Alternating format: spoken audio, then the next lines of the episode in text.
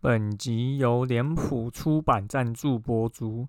脸谱出版今年出版了一本公开水域游泳训练全书，从入门到精通的必备知识、技术和策略，也是国内第一本以公开水域游泳为主题的专业训练书。无论你是专业的公开水域游泳运动员，还是希望征服这个铁人三项运动中挑战程度最高的项目，亦或是单纯想在国内外享受公开水域游泳的乐趣与挑战，本书都是你安全入门、提升表现、缩短完赛时间的完整指南。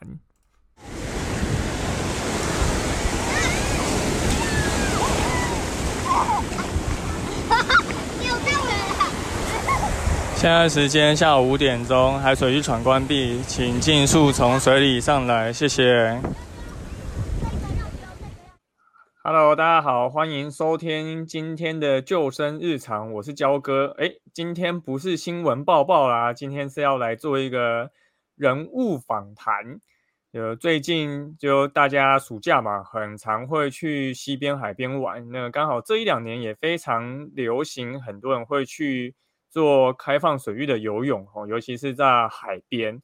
那焦哥这边最近就看到有一本书正在上市，叫做《开放水域游泳训练全书》啊。这个应该是台湾第一本就是在讲开放水域要怎么游泳、怎么训练的一部一本专书啊。所以，我们今天很高兴邀请到脸谱出版的徐国峰教练。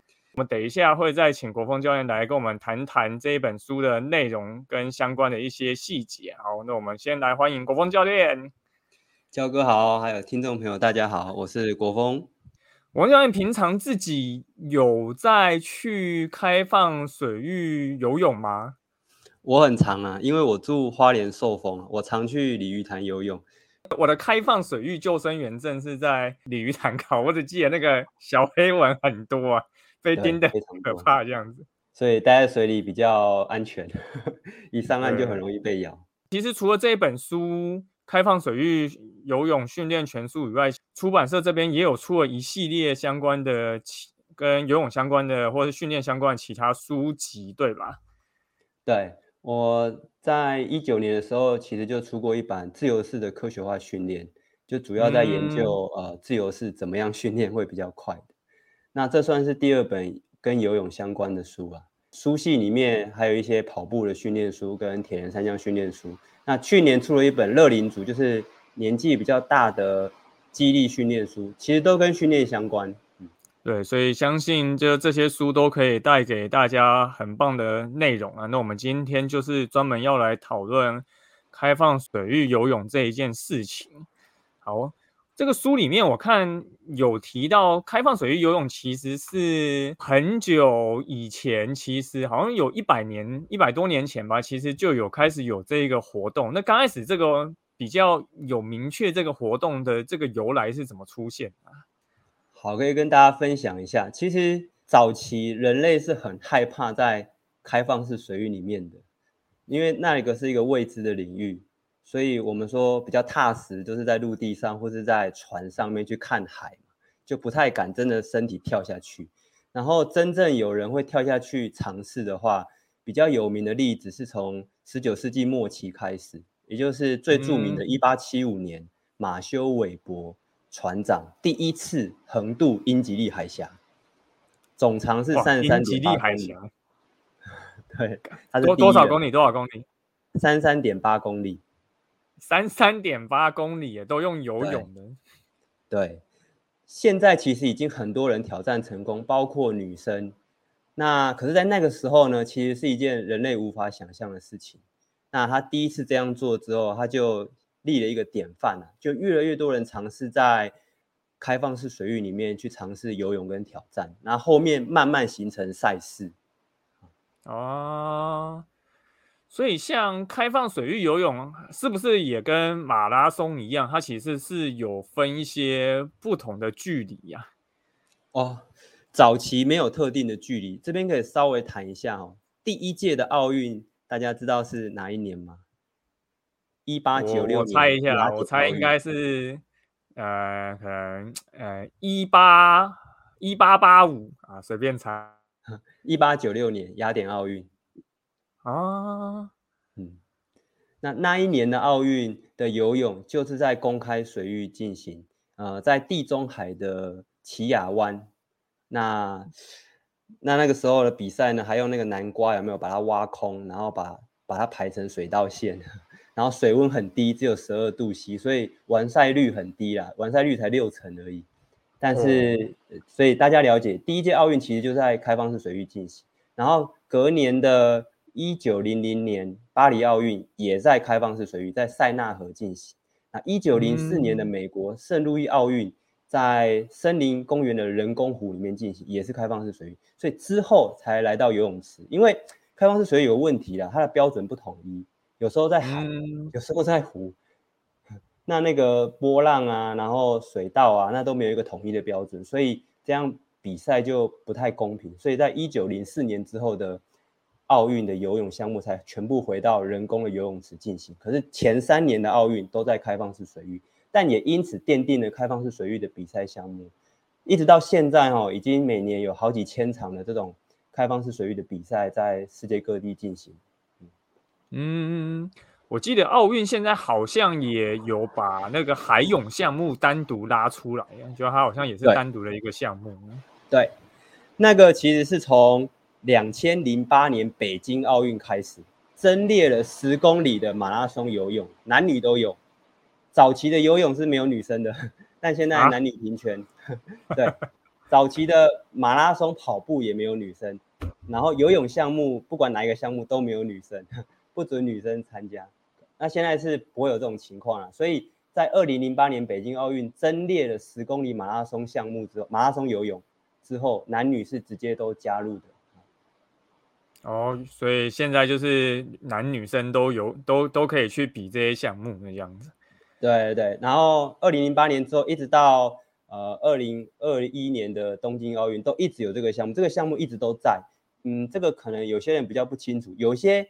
项目哦，你在那一年增列为奥运项目之后，隔年就会被取消，因为它不是全世界都喜欢的项目，或都有在从事的运动项目，它就会被取消。比如说大家比较熟悉的棒球项目，棒球项目可能是亚洲举办的奥运比较容易会有，但如果是欧美的话，比较不会有棒球这一项，因为那个不是全世界都都有在从事的运动，因为欧洲国家就比较不封这项运动嘛，所以。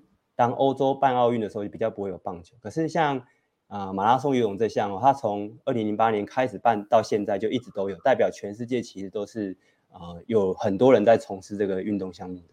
嗯，了解。那国风教练自己平常或之前有在做开放水域游泳的比赛吗？嗯，我开放式比赛比较少，大部分都是铁人三项。然后这样其实也是很多都是由开放水域嘛，应该说九成以上了。它的比赛的关键就就是在开放式水域进行啊。那台湾跟国外的比赛都有参加过啊。那台湾比较有名的，像我比过就是台东的人工活水湖啊，那花莲的鲤鱼潭的比赛啊，花莲港办过一次，我们叫在花莲港里面 进行游泳项目，或是南投日月潭啊，屏东大鹏湾。或是垦丁的南湾小湾，高雄爱河也办了很多届铁人比赛。哇，爱河办那个水池 会不会早期不太的挑战这样子？早期不太行，现在其实已经还蛮 OK 了。我记得我我第一次比铁人三项是比那个碧潭，在碧潭比铁人三项哦，那个水池也是，我记得我比完赛拉肚子拉了三天这样。台湾比较 OK 的水质，就是真的是花东啊，或是像垦丁、南湾、小湾都是比较好嗯，蛮蛮有趣的。然后我记得听说以前那个宜兰东山河也是蛮硬的一个 那个水域啊，因为那个水质好像以前也没有那么好的样子。活水湖真的是我比过哦，我觉得最最赞的水质。活活水湖我就比了比过三次这样。嗯，每次都觉得啊，这个游起来实在是太舒服，对，很舒服啊。那一般来讲，大家去开放水域游泳比赛啊，那他们都大家都会游游什么事啊？哦，如果是有经验跟追求成绩的话，一定都是用自由式，比较省力啊。那比较没经验或者是比较没有信心的，会用蛙式，因为蛙式比较容易定位看方向。啊，但是蛙式有经验的游泳的人都知道，蛙式是阻力很大，它比较难有速度啦。那再来，嗯，蛙式的话，就是如果有波浪或什么的话，你又更难游。所以自由式是普遍呃有经验的人会采用的姿势。那仰式跟蝶式是不会采用了，因为仰式看不到方向，那蝶式太耗力，太耗力。嗯，不过就是在开放水域跟在游泳池游泳其实还是差蛮多的嘛，即便是在活水湖，就是或鲤鱼潭这种比较平静的湖面，其实感受跟在游泳池还是不太一样。所以像就是依国风教练的经验啊，可能国风教练自己是选手，以前带过很多选手。那对于这些刚开始要尝试开放水域游泳的人来说，他们会有哪些的困难点呢？嗯。大部分会去参加开放式水域活动或是铁人三项比赛的游泳，大部分可以已经可以连续游一千公尺以上，应该没问题才敢参加啦。嗯，那对他们而言呢，有些人跳下去还是会很紧张，因为他们看不到池底或看不到前进的方向，所以他们会很慌张，甚至有些人会过度换气，就是连五公尺、十公尺都游不出去。那那个就是要提早适应，去开放式水域适应一下。那那种恐惧，我大概分析一下啦，就是像刚才提到的，看不到池底，那跟游泳池很不一样，所以会心生恐惧，会有太多 想象，嗯，或者是看不到尽头，因为你在游泳池的训练跟比赛，你都有一直可以看到你的方向嘛。那开放式水域是你很难看得到，你可能要离浮标两百公尺或三百公尺，你才看得到那个浮标。甚至有些是一开始看不到浮标的，你就茫茫的，你不知道往哪边游，所以那会有很大的恐惧感。那再来是，因为开放式水域的活动或比赛人都很多，所以有很多肢体碰撞。那很多人不习惯跟人家碰撞，就会很慌张。甚至铁人比赛是会有人压把你压下去的。哦，这么这么凶残？会会对，所以那个我们都会提醒，呃，初学者一定要在最后下水，就是说。呃，你不要去跟人家挤在前面，要不然你就会一直被人家压过去。哦，除非你游得够快，这样，不然后面的人就直接扒过去这样。没错，然后再来是水流跟波浪啊，就是因为在泳池没有水流，没有波浪，但是在开放式水域那个波浪有时候不一定是风哦，有时候船开过去那个浪 就会让人很多人不适应。然后还有是水很咸。像爱河的水是咸的，我们比爱河的水是咸的。我因为我是真的完全没有游过爱河啊。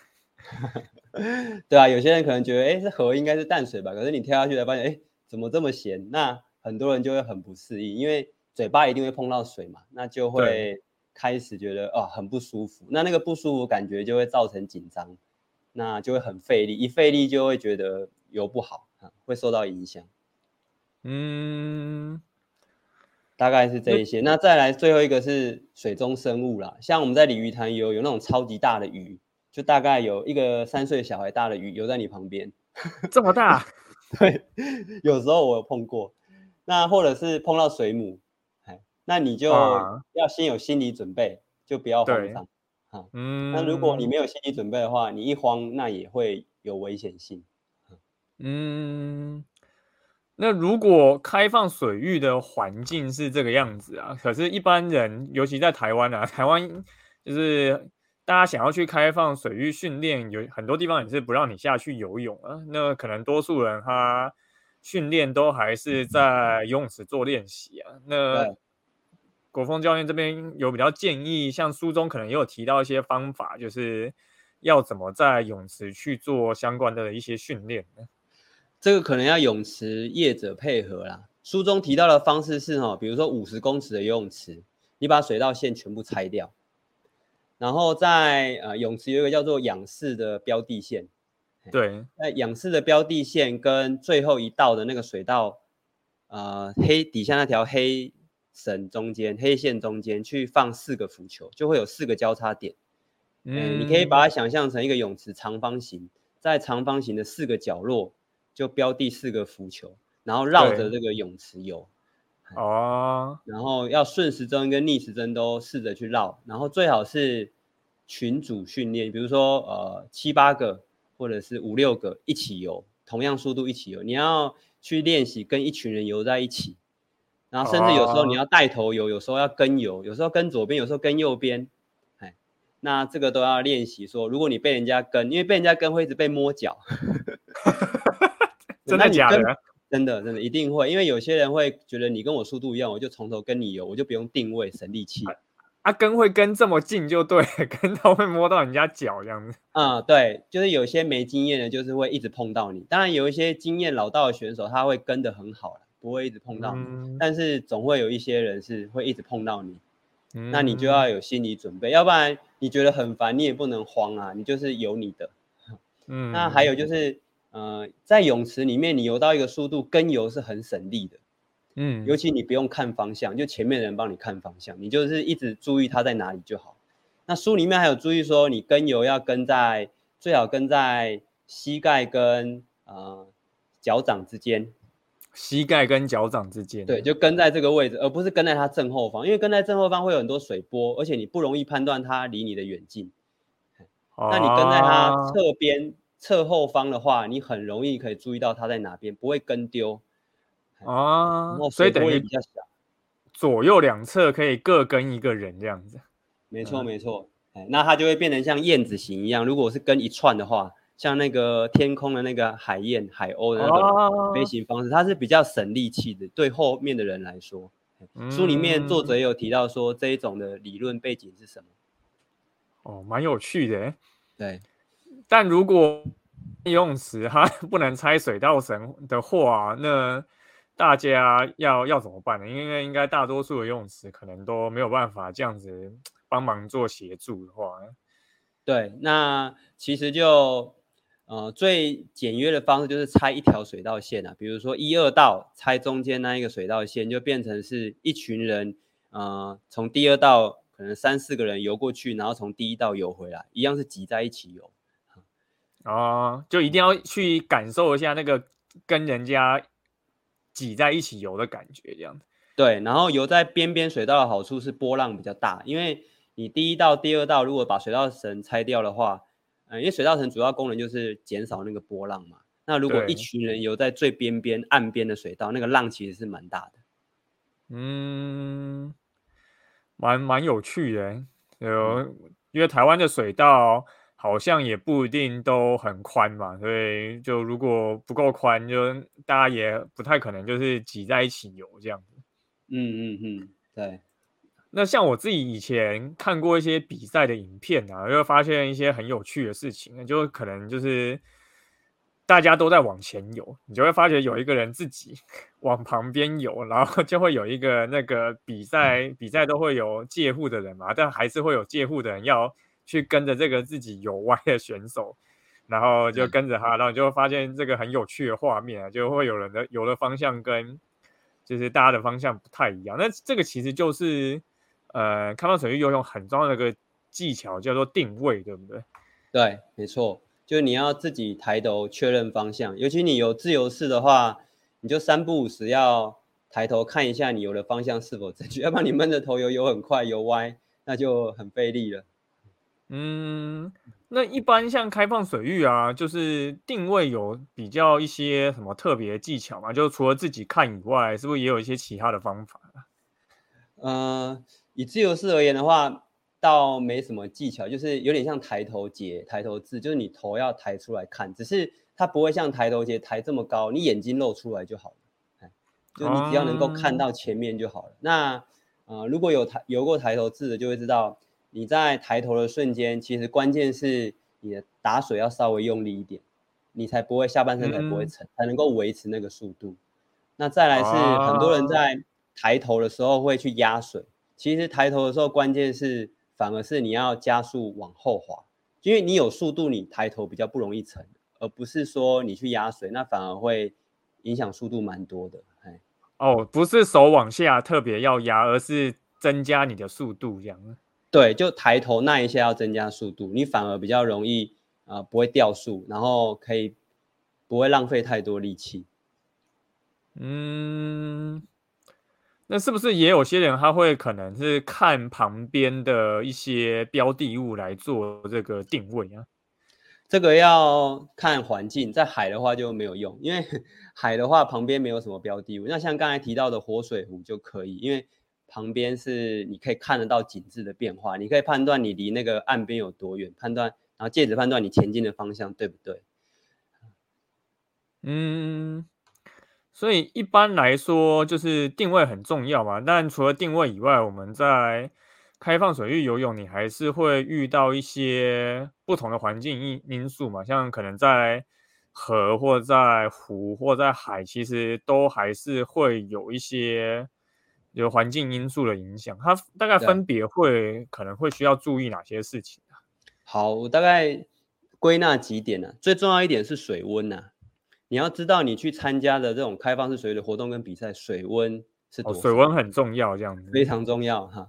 那个水温如果超乎你预期的话，你甚至你就算是游泳高手，你也游不动，就是太冷。我看一般如果是比赛的话，它其实都是办在可能三四月之后，然后可能到呃十月、十一月，然后冬天就没有了嘛。那我们水温水温是要怎么样比较适合？呃，最舒服的水温是二十四度到二十六度，你游起来是最舒服，刚好可以把体热排掉了。所以只二要十四到二十六啊，那其实比一般游泳池低很多欸，因为如果是温水游泳池，应该都会比这个高呢。对，所以温水游泳池很不适合游泳训练。啊，你游到你全身发热，你根本是上不去速度，没办法做练习啦。啊，就像二十五度的水温，你泡在那边会冷，但你开始练起来，你会觉得舒服啊。你在游嗯进中会舒服，可是低于二十四度之后，其实你游久了还是会发冷。那像一般就会可以去夏天，可能就是要去室外池练习了吧，因为室外池可能才会到比较温度适合练习这样。对对对对，像刚才提到那一个第一届的奥运啊，呃，一八九六年的那一个奥运嗯，它就是十嗯二度的水温。十二度啊，听起来好像比台湾冬天的西边还要冷呢。冷多了。如果大家如果没有冬泳经验的话，可能无无法想象跳下去是什么感觉。因为我们以前游泳队训练这种经验很多啊，跳下去就像全身有针在刺你一样，嗯，然后从头到尾都是一直刺你，是非常不舒服。然后你觉得好像，因为那个时候全身的血液会往身体里面进去，它会尽量远离皮肤，所以你会觉得哇，那个那个心脏的压力是很大的。都很不舒服的嗯，这个是，所以一般来讲，海的水温应该会比较高嘛，就跟河或者是跟湖比起来。不一定，所以这要事不一定啊先调查。像我去加拿大参加过一场铁人比赛，叫在加拿大的 Penticton，是一个非常大的湖，那个湖水嗯就非常的冰，所以主办单位规定要穿防寒衣，你不穿防寒衣，基本上穿防寒衣这样。对，你不穿的话，基本上是游不完三点八公里，因为那场比赛游泳就是三点八。嗯，那有一次我在芙蓉比赛，大太阳哦，那个水温低到，就那一次我以为是大太阳，然后就没有准备防寒衣，结果那一天的水温因为海流的关系非常的冷，就每个人都游到快失温，就大太阳，所以这就是早期没有经验的时候。那有经验，通常你就要事先调查，你上网找一下都可以找到相关水温的资讯啊。呃，哦，但如果你就已经报了那个比赛啊，那个水温就是不符合预期，那就那那那要怎么办？就假设就太高啊，或者是什么之类的。呃，因为水温的话，它每个季节在那个地区通常不会太大变动，你都可以找去年的资讯，通常它不会有太大的差异。哦，水温跟气温比较就先不从上次的资料去检索，你就挑比较适合你的这一个水温去报名就好了。对对，好，水温是一嗯个，那第二个是水流。水流的话，就是如果你是海泳的话，就要注意。像我前几天还听到一个老师讲，他去参加澎湖的海渡的活动，那全长是五公里。他说前三公里都游得很好，游到第三公里之后，他发现自己游在原地三十分钟都没有动。为什么？因为有海流，所以他游了三十分钟都在原地。那那个时候他就下定决心要全力冲过那个海流之后才可以前进。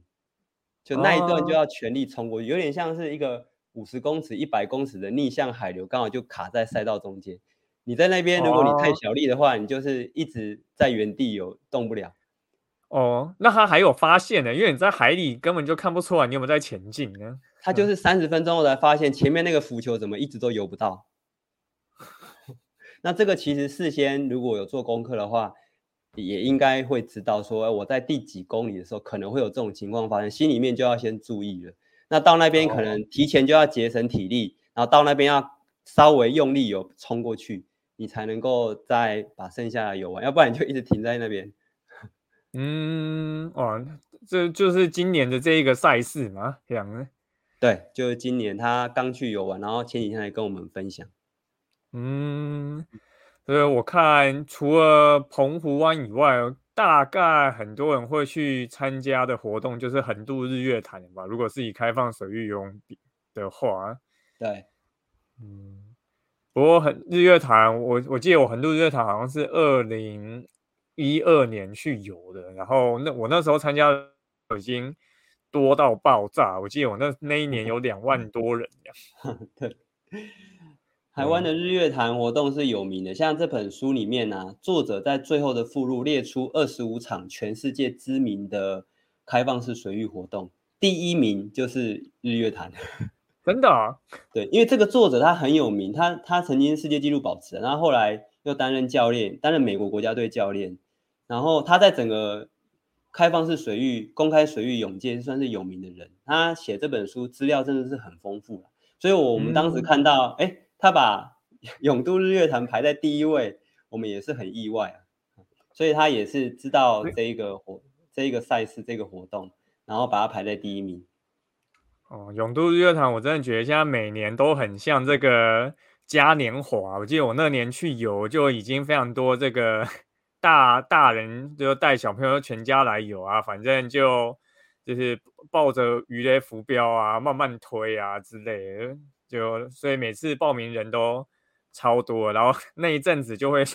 全台湾的人都在借鱼雷浮标，所有的鱼雷浮标都会跑到日月潭这个地点，然后每天都看到网络上有人在争这个鱼雷浮标。我没想到这个日月潭赛事竟然在国际这么有名啊！对啊，也是看了这本书才知道。对，那我像那个马拉松就有那个七大马嘛，然后。开放水域游泳比赛好像也有所谓的这个七大赛事，对不对？我记得书里面也有提到。对他那个不是赛事，他提到的是七大海峡的挑战，有点像七大海峡挑战呢。对，它有点像，它不是比赛，它是一种个人的挑战，有点像世界七高峰的那种挑战，它是有很高危险性，所以不是一般人可以去完成的。啊。我可以简单讲一下，就是像刚才提到了英吉利海峡是三十三点八公里，然后还有就是卡特琳娜海峡也是三十三点八公里，然后还有爱尔兰跟苏格兰两个岛之间的海峡也是三十三点八公里，是北海海峡，然后再来是日本本州跟北海道之间十九点三公里的金青海峡，嗯然后还有就是西班牙跟摩洛哥之间的十六公里的直布罗陀海峡。嗯，然后还有一个是凯威海峡，是夏威夷欧胡岛跟摩洛凯岛之间的，是四十一点八公里，最长的一个啊。哦，我觉得每个听起来都好长。最短的是日本本州跟北海道之间的，那个是十九点三。嗯，不过那个最最有名的是不是就是第一次有人游的这个英吉利海峡？对。这个倒不能用距离来看，英吉利海峡之所以又难，是因为它那个是波涛汹涌，而且很冷，所以它的难度又更高。哦，刚刚有提到这个水温很重要嘛，因为你在水里面其实就热量散失的很快啊，然后补给又比较麻烦啊。如果游的距离很长，其实是不是就真的会比较容易失温这样？对，没错。对吧？三十三点八公里哦，这个距离真的是有够远的。三点八 公里其实就很远 对啊，跑步就已经很远，他们是要游泳，而且在海里面游。对，真的是非常非常可怕。我之前前阵子有听到台湾有教练就是之之后要去挑战英吉利海峡，所以之后台湾就会看到更多这些相关的资讯呢。嗯嗯啊。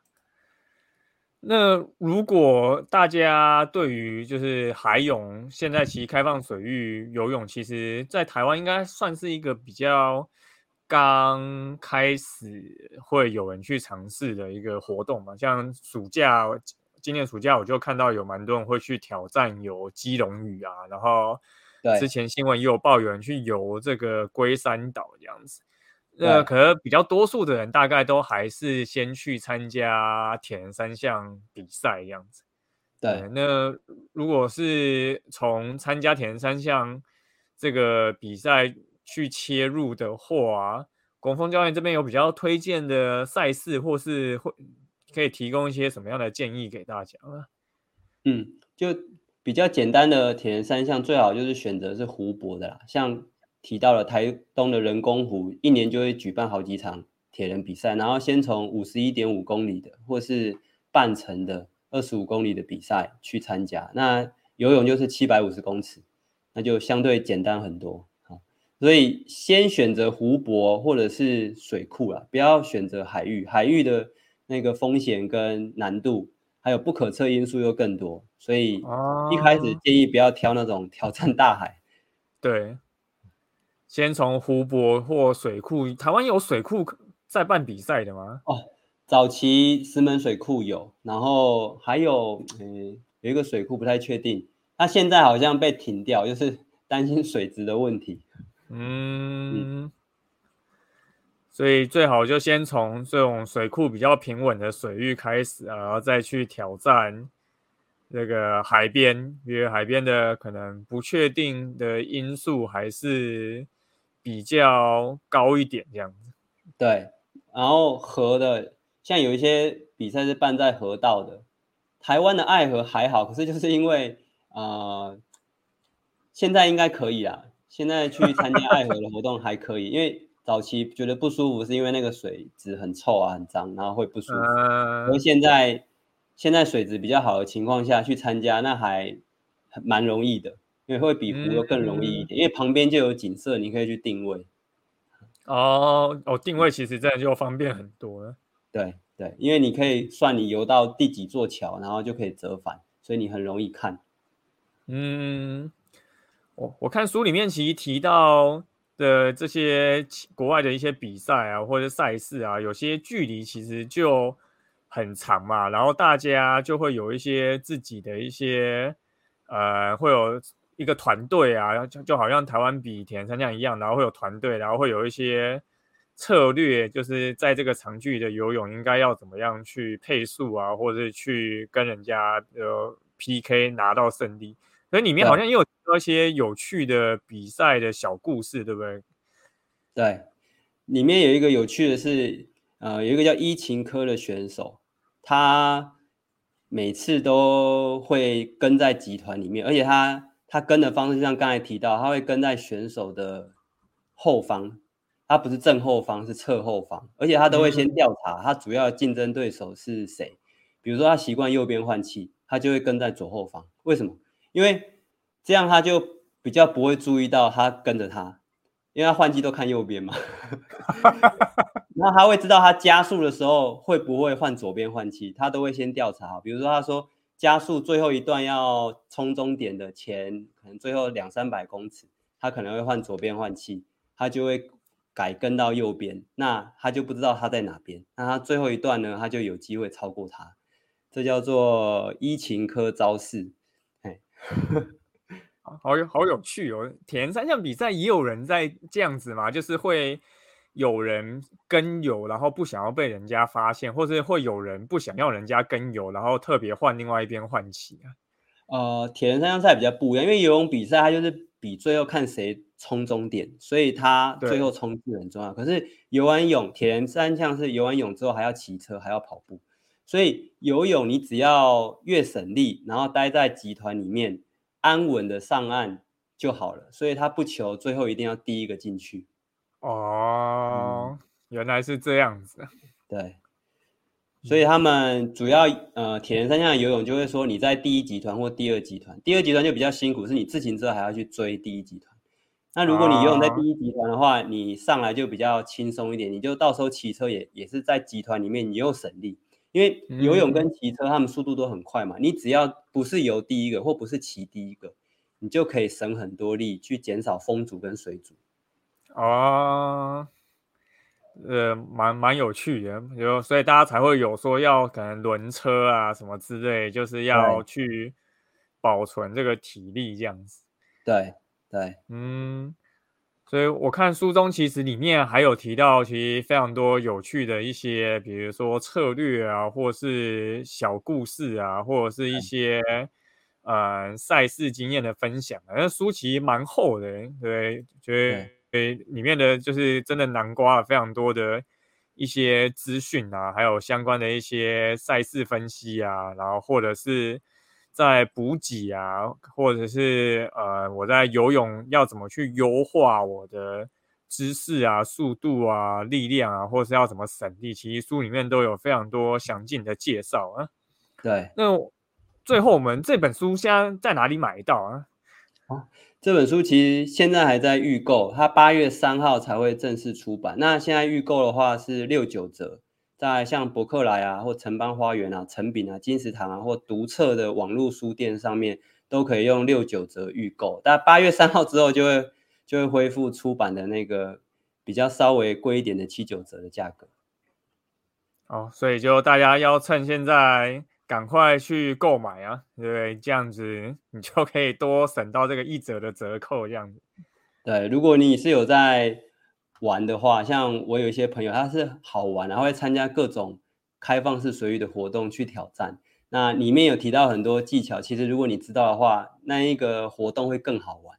哎，你会知道里面有一些细致的差别。那你在练起来，你就会觉得，哎，那更有趣。